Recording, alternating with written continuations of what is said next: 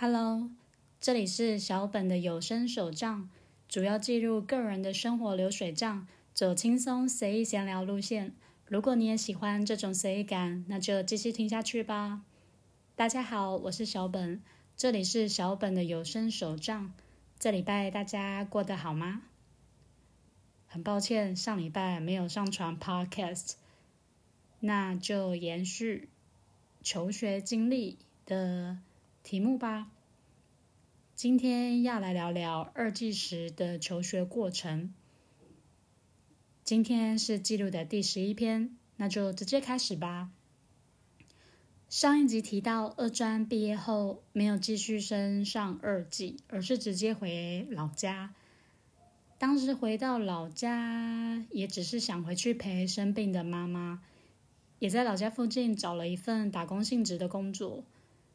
大概做了一两个月左右吧，不知道为什么突然很想升学，自己就开始上网找二技的学校，但又不想继续念餐饮相关的科系，所以当时找了学分班的那种学校，只要学分修满就会给毕业证书。于是，在无意间我就发现了淡江有在职专班这种学制。但学生需要在职中的身份，就是有在工作，目前在工作的身份，外加需要笔试通过才能入学。于是我就请我打工地方的老板娘帮我开一张在职证明。另外，我也报名台北的日文补习班。没错，我找到淡江日文在职专班的时候，我是嗯一边打工。一边去台北上课学日文，那这一年都没有在大学里面上课，那每天就是日复一日的这样过，但是每天都过得很充实。嗯，最后很幸运的，嗯，被正取了。为什么会说很幸运呢？因为当时我的日文其实只学了半年左右，程度大约是 N 四的能力。这里说的 N 级，嗯，是日本语文能力测验 JLPT 日文检定，从基础的 N 五开始，接着是 N 四、N 三、N 二，一直到最高级的 N one。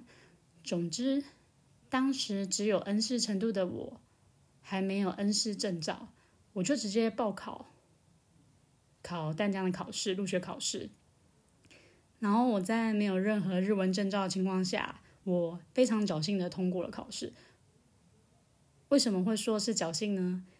因为当时在职专班只招收六十名学生，当时报考人数也只有六十个人，也就是说有去考试你就能录取。记得当时我是正取第四十几名左右吧，就是勉勉勉强强可以说算是通过考试。不过当时淡江放榜。在榜榜单上看到自己名字的时候，我是真的很开心，是开心到整个人跳起来那种，因为终于可以念非餐饮相关科系的学校了。那这又是一个新的开始。在在职专班上课，他不是在淡水校区上课，而是在台北这边上课，因为他台北这边有一个分校。那学校是在东门捷运站丽水街这边，这里算是成人教育中心。那我们算是夜校生，我们是在晚上上课。那班导师是一位女老师，她是一位日本人，是个性很活泼，也很爱搞笑。那班上分成 A、B 班两班的学生，B 班是正取前三十名，A 班则是正取三十一名以后的人。所以两边各三十人，那我则是分配在 A 班。刚到教室的时候，其实觉得班上蛮不一样的，因为同学的年龄层很广，从应届的十九岁到五十多岁都有。那个时候觉得蛮有趣的，能看到形形色色的人。记得上课的时间是周一到周五，从晚上六点四十开始吧，大约十点半左右下课。那周六的早上还有四节必修的课要上，其实一开始也不不用把课排的那么满啊，但我想要两年准时两年毕业，所以刚开始就把课塞好塞满，这样，因为就想要顺利的毕业。一开始上课对我来说非常吃力，因为当时程度没有那么好。一进去，其实就算是大三程度的学生在上课。虽然我是在 A 班，但有些日文通识课是和 B 班的同学一起上的。当时选修有选到新闻日文，那上新闻日文至少需要有 N two 以上的程度。那个时候上课完全是鸭子听雷的状态。即使再认真听，没学过的文法不会就是不会，助词也搞不太懂，但还是硬着头皮抄笔记。那我们 A 班的女生是比较多，男生好像只有两三位吧。那班上大概有四到五个小圈圈、小团体。那个时候和班上有四个女生走的比较紧，算是莫名被他们抓进他们的小圈圈里。嗯，对于同学间的人际关系，其实我都没有太刻意的去经营，因为我的目标只是顺利的毕业，所以焦点都放在课业上。只是分组的时候都会和他们同一组。那那个时候，我都要求我自己，就是每个科目都要及格，但是不会追求高分，会把自己的时间平均分散在每个科目上。成绩还行，没有到不及格的科目，但我每天晚上是真的都很拼，因为呃平常日周一到周五晚上十点半下课，那骑摩托车回家到家都快十一点了，那再洗个澡吃个宵夜也大概十一点半或十二点，那之后我也会继续就是写作业啊、看书背书啊，大概。用用也凌晨两点多才睡，那早上六七点又要起床，几乎每天都睡不到六个小时，连骑车去上班也都会一路背书背到公司去。那五点半下班再赶到学校去上课，假日也没有什么休闲活动，就是一直在做作业啊、看书啊。当时的日常都是这样度过的。嗯，大概是快到期末的时候吧，有几位同学陆续休学，包含我们这个圈子内也有一位女同学也休学。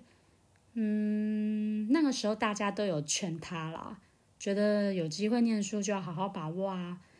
但他觉得自己快撑不下去，也跟不上进度，所以就选择放弃。其实真的还蛮可惜的，毕竟我们同学之间都会互相帮忙，不会说自己留一手这样子。我们都会彼此就是分享，就是帮对方。那 B 班的同学，他们程度比较好，很多同学其实都已经有 N two、N one 的证照，不然就是有待过日本过。虽然你问他们问题，他们都会告诉你答案，但其实他们不太会教你。但我们 A 班就不太会有这种情形，因为大家程度都不好，所以我们就是嗯。三个臭皮匠胜过一个诸葛亮的概念，对。大概到了三年级下学期，和班上的同学也差不多混熟了。那我们 A 班的上课气氛比 B 班的上课气氛还要欢乐，毕竟同学之间也没什么需要较劲的地方。严格说起来，A 班上课是真的比较有趣。升上是了四年级。那我自己的课可以排松一点，因为三年级的时候我就已经把很多学分都修满了，所以四年级的课可以不用这么紧绷。不过从四年级开始，班上开始有点不太一样。其实，在班上我算是一个认真的学生，从不缺课，笔记也都是抄好抄满，所以班上很多同学都和我借笔记。那我也很快的就和班上的同学都混熟了。在三年级尾声的时候，和班上的另一位女同学走得比较紧。那她是一个随和也比较活泼的学生，喜欢在上课逗弄老师的那种学生。原本我在这群小圈子内有四个女生，后来有一位休学了嘛，所以只剩三位。那这三位中有一位她是比较有控制欲的，那我们姑且在这边称呼她为大姐。对于我开始和别人走比较近的这件事，那位大姐她感到很感冒。虽然她没有明着告诉我，但她是明着做，正大光明的做给我看。像我们之前同学之间啊，都会互相帮忙印讲义什么的，我们大家都会互相帮忙印啊。那他从嗯，就是我跟别人走比较近之后，他会刻意不给我一份，就是我的那一份。那问他是不是少印给我，他就会在那边装忙啊，然后不理我这样。那渐渐的开始就是上课也不和我坐在一起，和我打招呼这样。那后来连另外其他两个女生也都不敢再搭理我了，连眼神都不敢跟我有接触到。直到有一天我受不了，我终于把其中一个女生抓过来问。她才很小声的告诉我说：“那个大姐叫我以后都不要跟你说话了。”当下听到真的超级傻眼的耶，因为我们和这个女生，因为我和这个我抓过来的女生是最早开学我们就走在一块的，我们是走最近的。既然是因为后面那位认识的大姐，因为她说呃不要理我，不要跟我说话，就因为她的一句话就不理我，然后我就回答啊我没有做错什么吧。我自己的笔记还是都有整理给你们看啊！你们现在这样是怎么样？那他听到我这样说之后，他就像小白兔一样慌慌张张的溜掉了。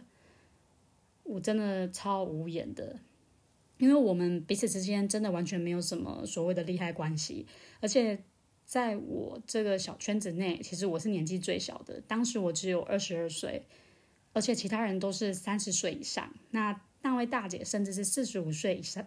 四十五岁上下左右，虽然不是年龄的问题，但是我们大家搞得好像是国高中，就是同学之间排挤同学这样。唉，我也不知道怎么说，我只能说以为我是第一次被排挤啊，其实我也才懒得搭理你们嘞，我就只是单纯想毕业这么简单而已。嗯，之后在班上，我都是一个人坐在位置上。原本小圈圈的位置都坐得离我很远，后来就被那位活泼的女同学发现了，她就主动来搭理我，问我怎么只有一个人。那我就轻描淡写的叙述了一下，就是发生的事情的过程。她听完当下，就立刻说我要去找那位大姐理论，但我阻止了她，毕竟其实也没有发生什么事啊，所以也不用特别跟她计较。嗯，等四年级的时候，我们开始有文化类型的通识课程。那我特别喜欢日本神学这一门课。当时教课老师是刘长辉老师，他是一位相当有文化涵养的人，也看得懂古代日文的用法。上课也都会说一些关于古世纪的一些小故事，像是日本天皇的三件神器八尺镜、天丛云剑跟八尺琼勾玉。每件神器都有他自己的小故事，那这些也都是在电视上一般看不到的。那老师也常说，学一门语言，除了学习他们的文法外，更重要的是还要学习他们的文化，知道他们的文化对于外语上的用法和逻辑，能有更深入的一层的认识。也许之后 podcast 的节目主题可以讲一些日本神话故事之类的，有些真的还蛮有趣的。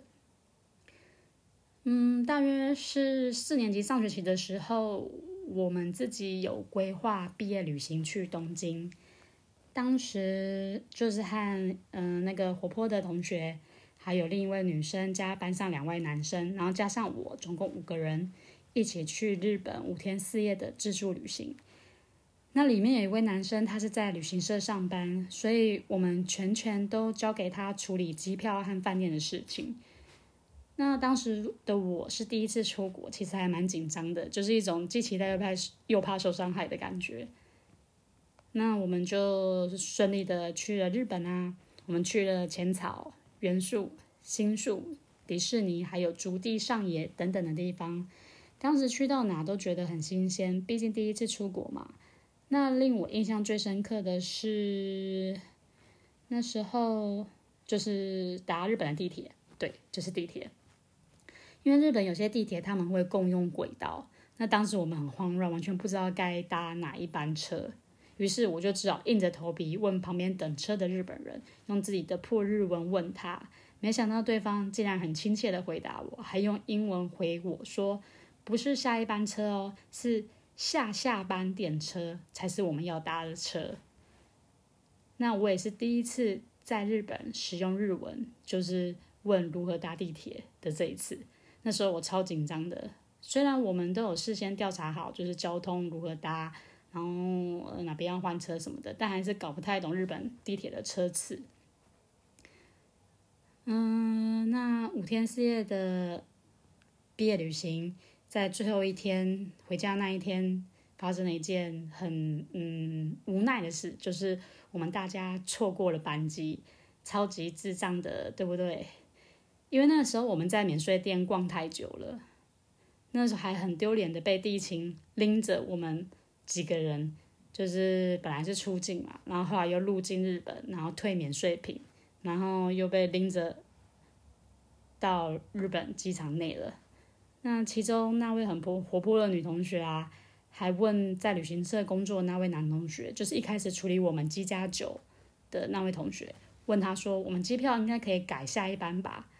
那那个人他回说：“没有办法哦，因为机票都是固定的。”那活泼的女同学就一脸疑惑，她说：“因为她出国还蛮多次的，她就说。”第一次我碰到没有办法改下一班机票的事情，然后他就跟那个同学有一点小争执。那个时候其实已经是下午五六点了，那我们那时候的要搭的班机是四点，而且那时候已经晚上了。然后我们人生地不熟，日本也不海，不知道该怎么办。那在他们在争论的时候，然后旁边的人就一脸茫然，包含是我，人生地不熟，真的不知道主哪。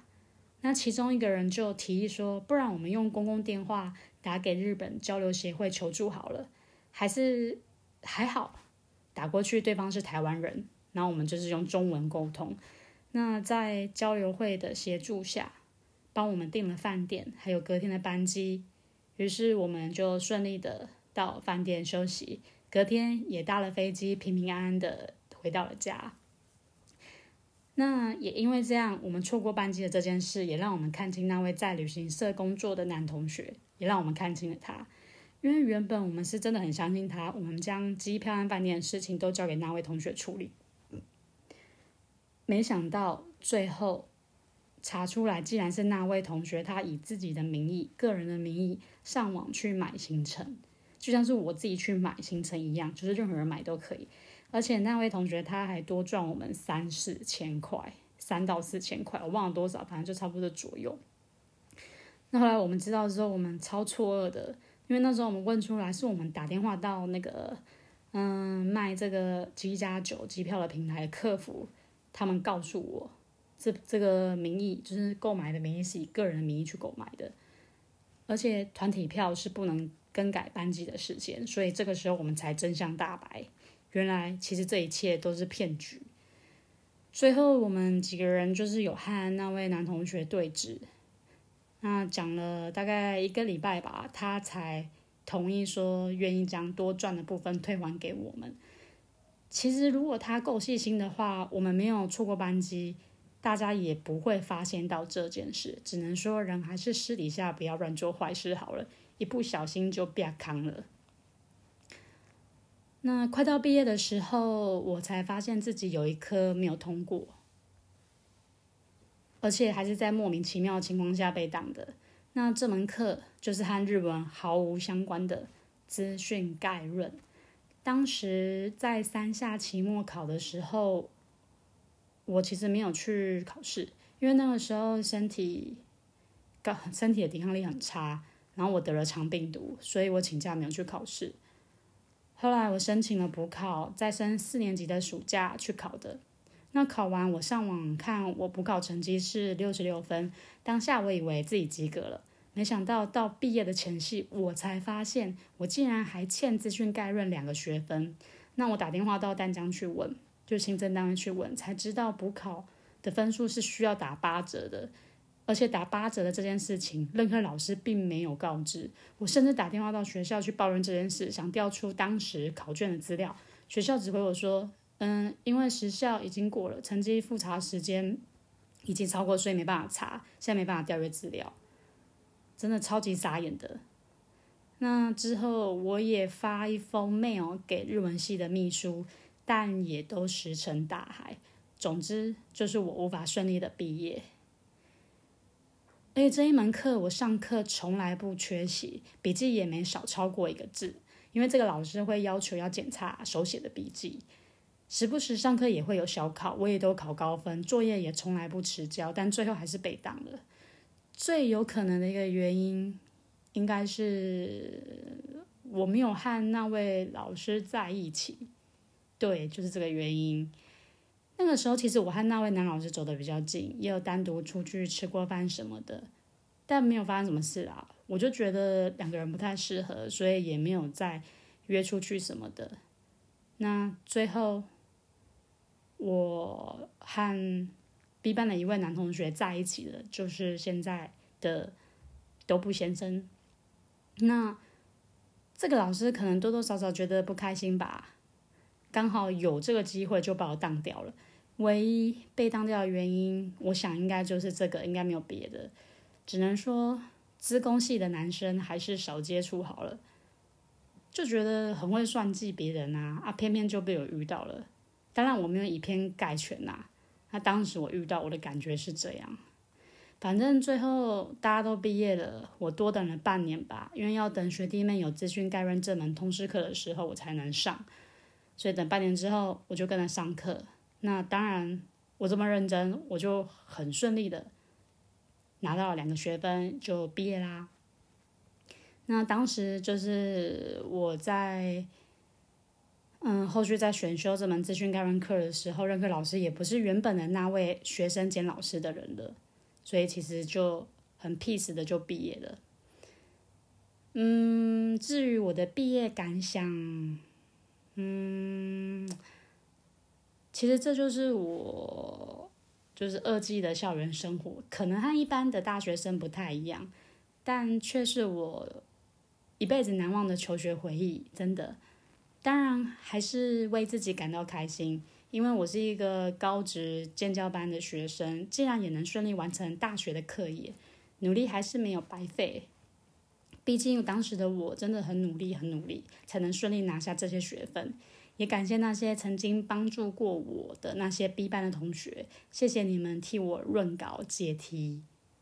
对，真的很感恩。还有 A 班那些听我的同学，我才能得以顺利的打怪过关毕业这样。那我也是因为这样认识了豆布先生，我们认识应该已经有八年多了吧，好久哦。其实要不是因为他，我早就能顺利毕业了。真的，讲真的，虽然他比我更晚才毕业啦，因为他一开始学分就修的很少，他就慢慢念啊，也没差。反正他也不是我这篇的主角，我们先忽略他。我还记得当时我们班导在四下的时候，有问我们 A 班的同学。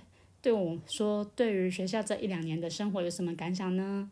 那那位活泼的同学立刻回：“看透人生百态。”老师还一脸惊讶的说：“嘿，怎么会？就是那种日本人的嘿。”对，那这也是我毕业感想中里面其中的一段话，真的，真的就是看透人生百态耶。而且四下的时候啊，中间还有发生一件黑韩校长事件，就是那位大姐发起的。如果要再讲这件事情，故事又要拉的很长，所以在这里轻描淡写带过就好了，反正都过去了。那在淡江这三年的期间，真的发生了很多事情，不输在外面上班遇到的鸟事。嗯，也许刚认识人，也许刚认识我的人。都会觉得我人冷的，但其实我不是人，我只是看透人生百态，从容的表情，就是没什么表情这样。嗯，那今天好像也讲的蛮久的，已经二十多分钟了，那差不多今天就到这里结束喽。终于我把自己的求学经历分享完了，各位觉得如何呢？有精彩吗？应该和各位的求学过程不太一样吧。但一路上，小本自己真的成长不少。遇到不好的事情，就当做经验，也算是一种收获喽。感谢大家今天来收听我的节目，我是小本。如果对于节目有什么想法，可以到 Podcast 下的评分评论处来留言告诉小本哦。或者，如果是低调的朋友，你也可以到方格子平台搜寻小本的有声手账，在这边留言给小本也可以哦。别忘了听下周最新上传的有声手账。如果担心没有 follow 到的话，那就来订阅我吧，拜拜。